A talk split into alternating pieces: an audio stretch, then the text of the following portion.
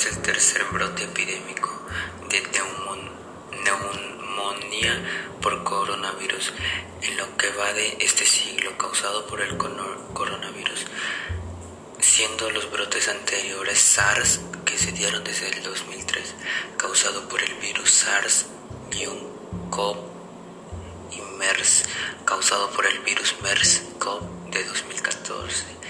La acción coordinada de la OMS y la respuesta internacional permitieron contener rápidamente la epidemia de, SARS en 2003, al igual que la de MERS. En el caso de COVID-19 no fue posible contener el brote, surgiendo a fines de diciembre de 2019, declarándose una pandemia el 11 de marzo. La enfermedad apareció sobre fines de noviembre a comienzos de diciembre de 2019. Al de comunicar la aparición del brote, el 31 de diciembre existían al menos 266 casos diagnosticados por todo el mundo. Al día de hoy, el virus ha infectado un número no tan específico de personas con 2.4 millones de casos confirmados en más de 200 países, 100.000 de los cuales son de Latinoamérica. El diagnóstico se diagnostica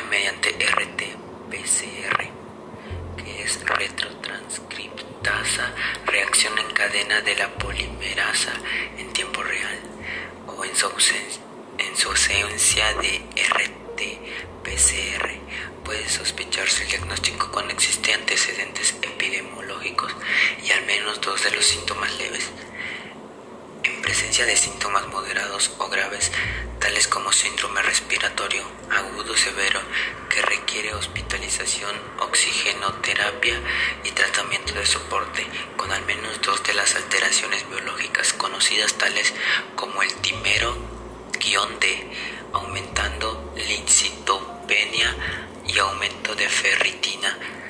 El diagnóstico serológico es de introducción muy reciente y se utiliza en la evaluación de la humanidad y en estudios epidemiológicos. En el diagnóstico tiene un 60 o 70% de sensibilidad. La sensibilidad del test no es de un 100% y debe ser considerado falso negativo cuando hay antecedentes epidemiológicos y síntomas clínicos.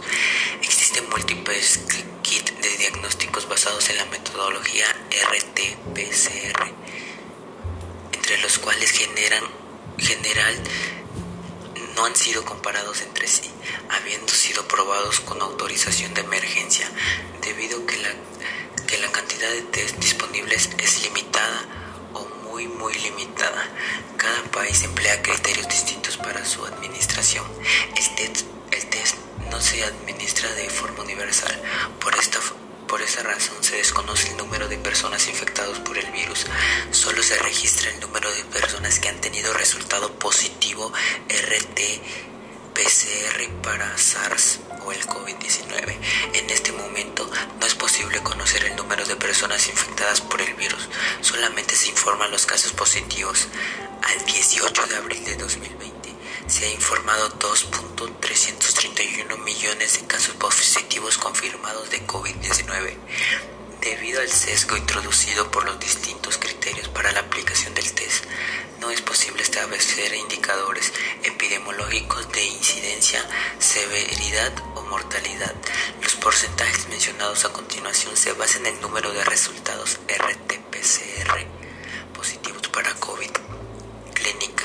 El 25% de, el 25 de los pacientes positivos son asintomáticos. En la población general no testeada, el porcentaje de infectados asintomáticos no se ha estabilizado, no se ha establecido. El 55% de los pacientes positivos representa síntomas leves, fiebre, tos seca o con espudo, pérdida del olfato, diarrea, dolor faringeo, cefalia, náuseas, vómitos, dolor articular, congestión nasal, conjuntivitis. También puede tener neumonitis leve en la radiología o tomografía de tórax. El 15% de los pacientes positivos presenta síntomas moderados. La fiebre se asocia con disnesia severa, dificultad respiratoria, taquipnea, En niños puede ocurrir cianosis. En esta definición el diagnóstico es clínico y las imágenes radiológicas se usan para excluir complicaciones. Estos pacientes requieren hospitalización durante la fase aguda de la enfermedad. El 5% se presenta enfermedad crítica, insuficiencia respiratoria, shock séptico orgánica múltiple o falla multiorgánica. Estos pacientes requieren hospitalización y más de la mitad requiere cuidado intensivo y, asistencia respiratoria mecánica. Este 5% representa el grupo más desafiante en el tratamiento de la enfermedad. El 50% de estos pacientes mueren debido a, a distrés respiratorio agudo, sepsis, falla multisistémica, shock o otras causas. Los pacientes que no mueren en general quedan en secuelas importantes. La patología. En este momento se considera que el cuadro patológico de los pacientes con COVID-19 moderado a severo está dominado por las siguientes alteraciones. Respuestas inmunológicas y síndrome de activación macrofágica, trombosis, daño pulmonar, sepsis. La, respuesta inmunológica. Durante los, los meses de febrero y marzo del 2020 pudo observarse que los pacientes infectados con COVID-19 moderado severo presentan datos clínicos y de laboratorio compatibles con el síndrome de activación macrofágica o tormenta de citoquinas. En la fisiopatología del síndrome de activación macrofágica incontrolada de, los, de las células T, activación excesiva de los macrófagos, hipersecreción de citoquinas. Todas estas alteraciones fueron descritas en pacientes con formas graves de infección por COVID-19. El aumento de la fertina predice el síndrome de activación macrofágica y la aparición de esta respuesta inmune exagerada. No existe un tratamiento específico para la. Se está utilizando experimentalmente hidroxicloroquina, entre otros productos de laboratorio. La enoxaparina puede contribuir en este aspecto por sus propiedades anti-IL6. Trombosis, acompañada de la respuesta macrofágica descontrolada, se encuentra en estos pacientes una activación patológica de la trombina, observándose episodios trombóticos que van desde isquemia periférica y tromboembolismo pulmonar hasta coagulación intravascular diseminada. Estas complicaciones fueron la causa de muerte de muchos enfermos de laboratorio más apropiado para reconocer es el dímero D elevado, por lo cual se sugiere su medición en todos los pacientes hospitalizados. El concepto de inmunotrombosis describe la interacción entre el sistema inmune y el sistema de coagulación como respuestas a la infección.